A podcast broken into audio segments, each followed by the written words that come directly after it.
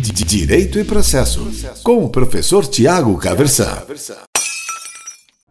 Hoje eu quero conversar com você sobre o cumprimento de sentença, aquela sentença condenatória da obrigação de pagar quantia, que é aquilo que a gente tem de mais comum. Então, nós vamos conversar sobre a efetivação, os mecanismos procedimentais para a efetivação dessa sentença ou desse acórdão, né, dessa decisão judicial que condena alguém a pagar uma importância em dinheiro para uma outra pessoa, tá certo?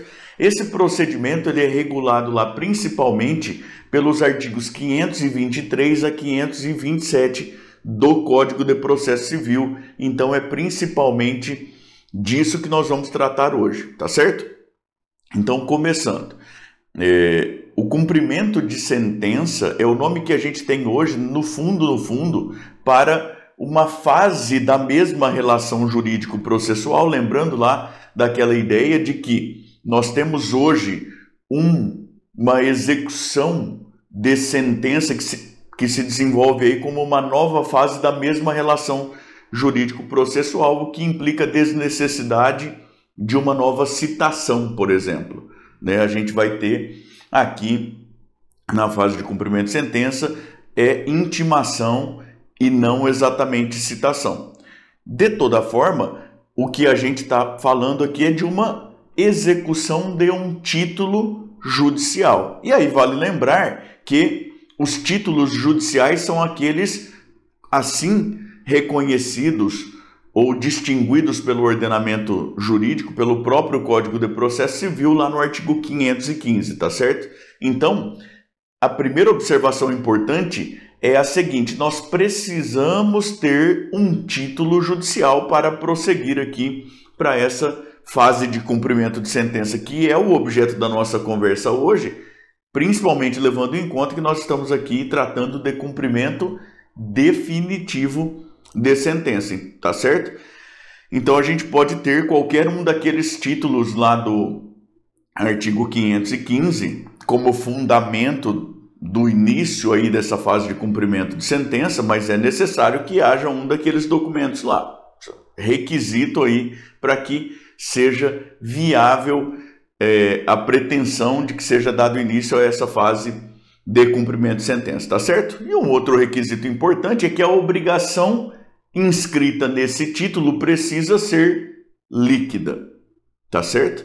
Então, vejam, na decisão exequenda a gente precisa ter definida não apenas a obrigação de pagar quantia de uma pessoa a outra, mas é necessário que na fase, que, que no momento do início, da pretensão do início da fase de cumprimento de sentença, que esse valor seja líquido não apenas o que é devido, mas também quanto é devido daquilo que é devido, tá certo?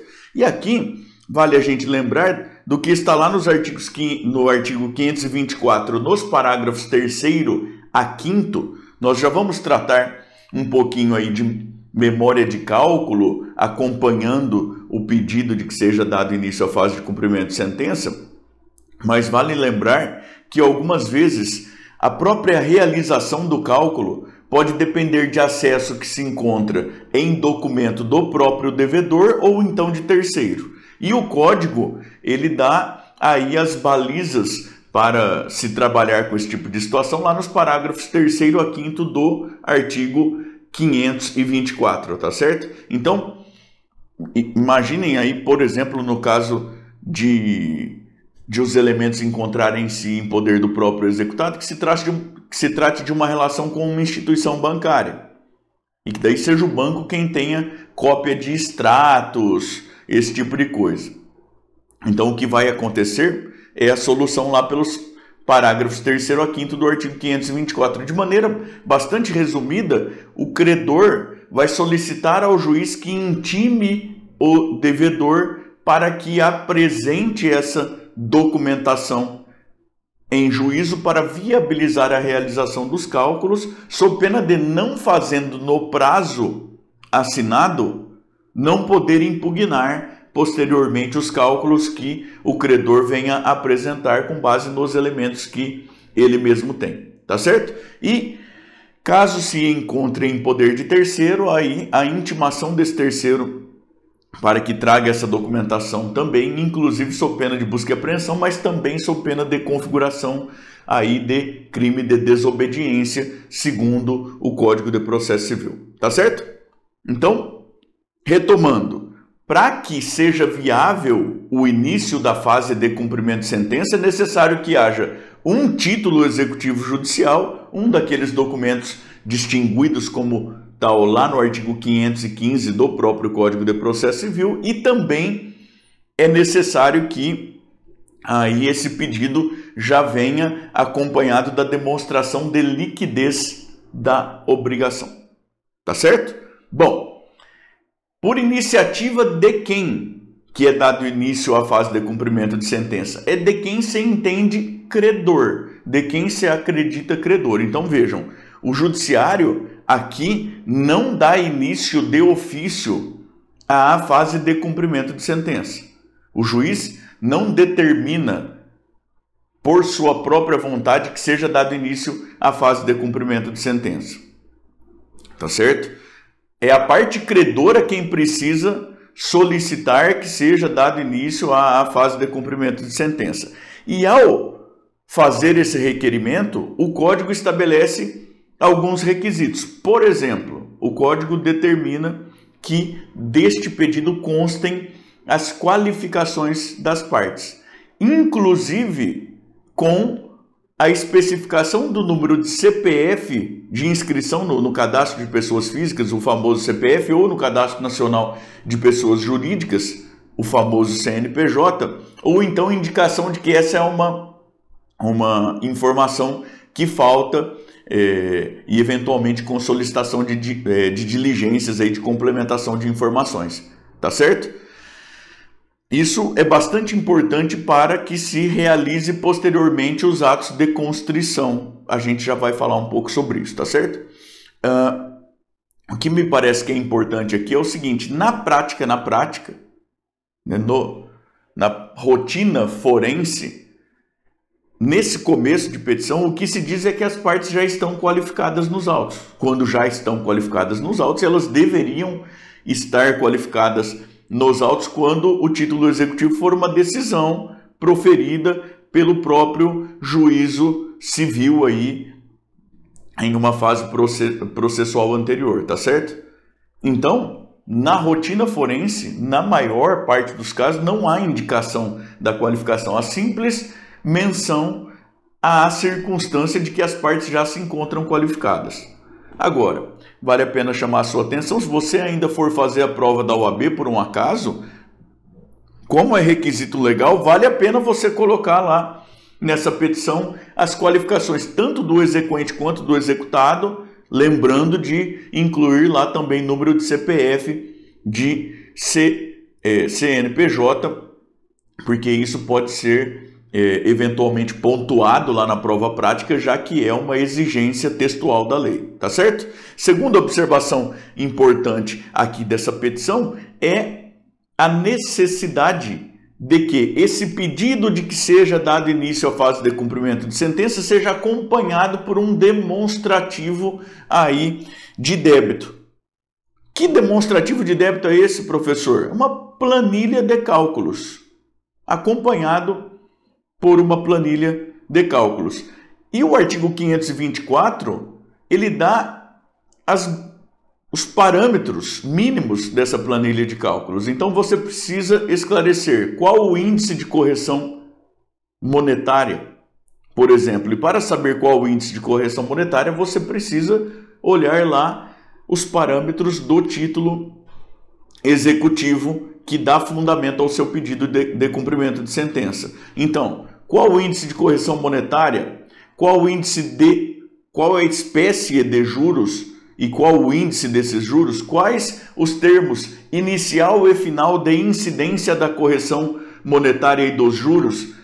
Se há capitalização de juros ou não e também a indicação da periodicidade caso haja capitalização de juros, eventuais descontos obrigatórios. Tudo isso deve constar aí dessa memória de cálculo que deve acompanhar esse pedido de início de instauração aí da fase de cumprimento de sentença da obrigação de pagar quantia certa. Tá certo? E você pode aí utilizar para a realização dessa dessa planilha de cálculos sites aí que, é, em que você tem acesso a esse serviço, inclusive gratuitamente. Então você pode usar o DR Calc, por exemplo. Curiosamente, ontem pelo menos, é, em relação à data em que eu estou gravando este vídeo, o site estava fora do ar, mas é um site que aí funcionou por, por bastante tempo e com ferramentas interessantes, inclusive com uma aba lá específica para cálculos jurídicos. Também tem um outro é, site interessante chamado Cálculo Exato e lá junto ao, aos tribunais em geral, é costumeiro que você tenha aí acesso a uma calculadora também que te ajuda com essas planilhas. Eu estou falando aqui do estado do Paraná. Aqui o Tribunal de Justiça do estado do Paraná tem um aplicativo desses no site do próprio tribunal, tá certo? Então, retomando, a gente precisa ter título executivo, a obrigação espelhada precisa ser líquida acontece o início por requerimento de quem se entende credor e aquela liquidez ali ela vai ser demonstrada aí nessa memória de cálculo, nesse demonstrativo de débito que deve acompanhar esse pedido de início da fase de cumprimento de sentença, tá certo? Veja os parâmetros para essa memória de cálculo lá no artigo 524 do Código de Processo Civil. E o próprio artigo 524 diz que o credor em tendo notícia de bens aí do executado, bens e direitos do executado que possam eventualmente garantir é, essa execução, esse cumprimento de sentença futuramente, no caso de persistência da inadimplência, ele já pode indicar nessa mesma petição os bens e direitos que ele pretende ver penhorados, pretende ver objetos de objeto de constrição aí futuramente como desdobramento desse cumprimento de sentença. Tá certo? Então, o pedido é feito por quem se entende credor. A lei diz que deve constar desse pedido com, é, qualificações e das partes, tanto o exequente quanto o executado, memória de cálculo, a possibilidade aí de indicação de bens que se pretende ver penhorados no futuro, caso o executado permaneça inadimplente. O juiz recebe essa essa petição e aí ele determina a intimação do executado. E a intimação do executado é para que tome conhecimento do início da fase de cumprimento de sentença, para que pague no prazo de até 15 dias. Tá certo? E ele também já é advertido desde logo de que também pode se defender, a defesa é feita por impugnação ao cumprimento de sentença, matéria que é regulada lá pelo artigo 525 do Código de Processo Civil. Nós vamos ter uma aula para falar sobre defesas do executado aqui mesmo no canal, tá certo? Mas você já pode saber aí, ele é advertido também de que pode se defender por impugnação ao cumprimento de sentença, e essa matéria é regulada lá pelo artigo 525 do próprio Código de Processo Civil, e o prazo para impugnação é de 15 dias também, que começam a fluir automaticamente após o vencimento desse prazo inicial para cumprimento da obrigação. Então, voltando aqui ao que interessa ao vídeo de hoje. Feito o pedido, o juiz determina a intimação do executado para que pague. O prazo para pagamento é de 15 dias. E aqui tem uma, uma controvérsia é, interessante no aspecto teórico, que é, esses 15 dias deveriam ser contados em dias úteis ou dias corridos. Uma parte da doutrina entende, e parece-me que com certa razão, inclusive, que esse essa conduta de pagar é uma conduta de direito material e não exatamente de direito processual. O ato de pagamento não é exatamente um ato processual e que então faria muito sentido contar esse prazo em dias corridos. Fato é, contudo, que a jurisprudência tem aí se sedimentado no sentido de que esse prazo para pagamento também é contado em dias úteis, tá certo? Vencido e transcorrido o prazo para pagamento, sem que haja o cumprimento da obrigação, incide uma multa de 10% do valor inadimplido, honorários advocatícios sucumbenciais de 10% do valor inadimplido também. Tá certo? E aí o credor pode solicitar o prosseguimento da fase de cumprimento de sentença, independentemente do prazo para o manejo da impugnação, até porque a impugnação, em regra, não tem efeito suspensivo e ela realmente não terá efeito suspensivo, segundo a letra da lei, pelo menos, até que haja garantia da execução. Tá certo? Então, intimado o devedor para efetivar o pagamento, ele tem 15 dias, segundo o entendimento que tem se solidificado, 15 dias úteis. Caso persista inadimplente, multa de 10%, honorários sucumbenciais de 10% também. Lembrando aqui que, caso a parte devedora seja beneficiária da gratuidade de justiça, ela consegue se isentar desses honorários de sucumbência, mas não da multa. Tá certo? Professor, e se houver um pagamento parcial? Se houver um pagamento parcial, o credor vai poder levantar essa importância e sobre a parcela que restou inadimplida, multa de 10%, honorário de 10% e prosseguimento da fase de cumprimento de sentença. Tá certo? Bom, como que se dá esse prosseguimento? Esse prosseguimento ele vai ocorrer com a aplicação subsidiária daquilo que está previsto lá no livro da, da própria parte especial do Código de Processo Civil, que trata do processo de execução, da execução de título extrajudicial, por quantia certa. Tá certo? Então, será com atos de penhora, com atos de constrição de bens e direito e direitos, com atos de expropriação para aí haver a satisfação do crédito. Isso é objeto de aula própria lá relacionada ao tema execução de título extrajudicial. Então, ordens de penhora, empenhorabilidades, é, as formas de expropriação e tudo mais, objeto lá de um vídeo próprio, tá bom? Mas é importante que você saiba o prosseguimento é com a aplicação subsidiária. Tem alguns detalhes específicos aqui que são importantes. E, e para falar a verdade, algo que soa lá até um tanto bizarro. O código prevê que Caso o juiz entenda que há uma aparência de excesso na execução, ele, de ofício, poderia levantar essa dúvida, poderia determinar, inclusive de ofício, que os autos sejam remetidos à contadoria do juízo, tá certo? que, enquanto isso, o cumprimento de sentença prossegue pelo valor pleiteado pelo exequente, pelo agora exequente, mas que os atos de constrição de bens seriam efetivados por aquele valor que o juiz definir provisoriamente como aparentemente correto. Tá certo? Existe essa previsão lá nos parágrafos 1 e 2 do artigo 524. Isso soa um tanto estranho, talvez até inconstitucional, porque aqui parece, pelo menos, que o juiz está agindo como se parte fosse. Ofende um dever daquilo que o professor argentino Alvarado Vejoso chama de impartialidade, um dever de impartialidade, o que prejudica a possibilidade de imparcialidade do juiz também.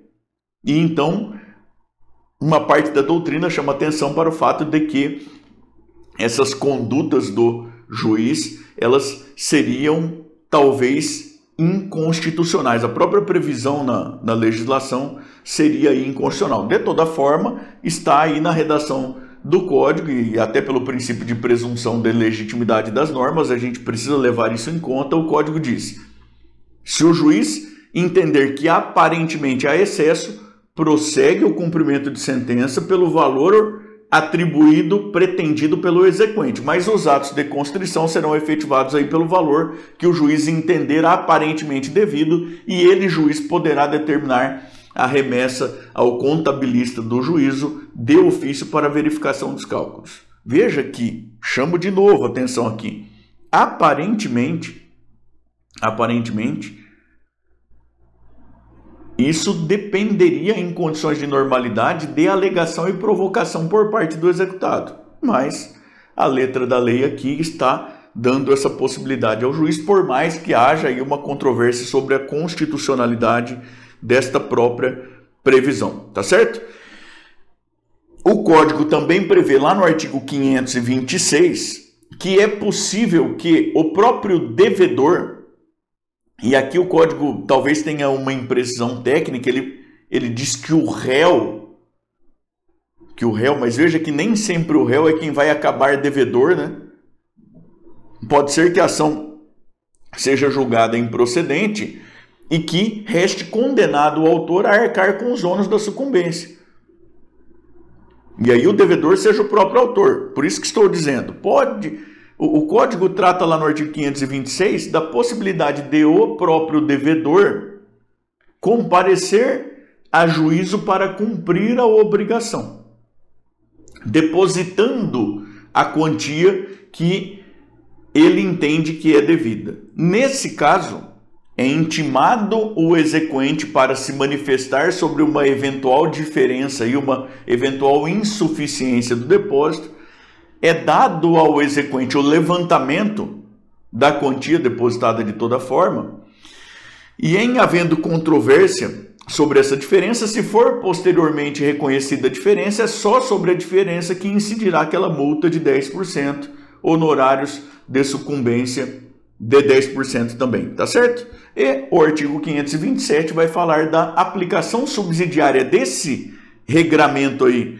desses artigos 523 e seguintes ao cumprimento provisório de sentença. Tá certo? Aquele cumprimento que tem por objeto uma decisão judicial sobre a qual pende um ainda um recurso sem efeito suspensivo. Tá certo? E aqui é interessante lembrar que a gente tem uma série de subsidiariedades é, no código, então o próprio cumprimento provisório de sentença é aplicável subsidiariamente aí à efetivação de tutelas provisórias e o regramento do, da execução de título extrajudicial é aplicável subsidiariamente aqui também. A gente tem subsidiariedades de mão dupla e tudo mais. Essa é uma realidade do nosso atual código. Tá certo? Direito e Processo, com o professor Tiago Caversan.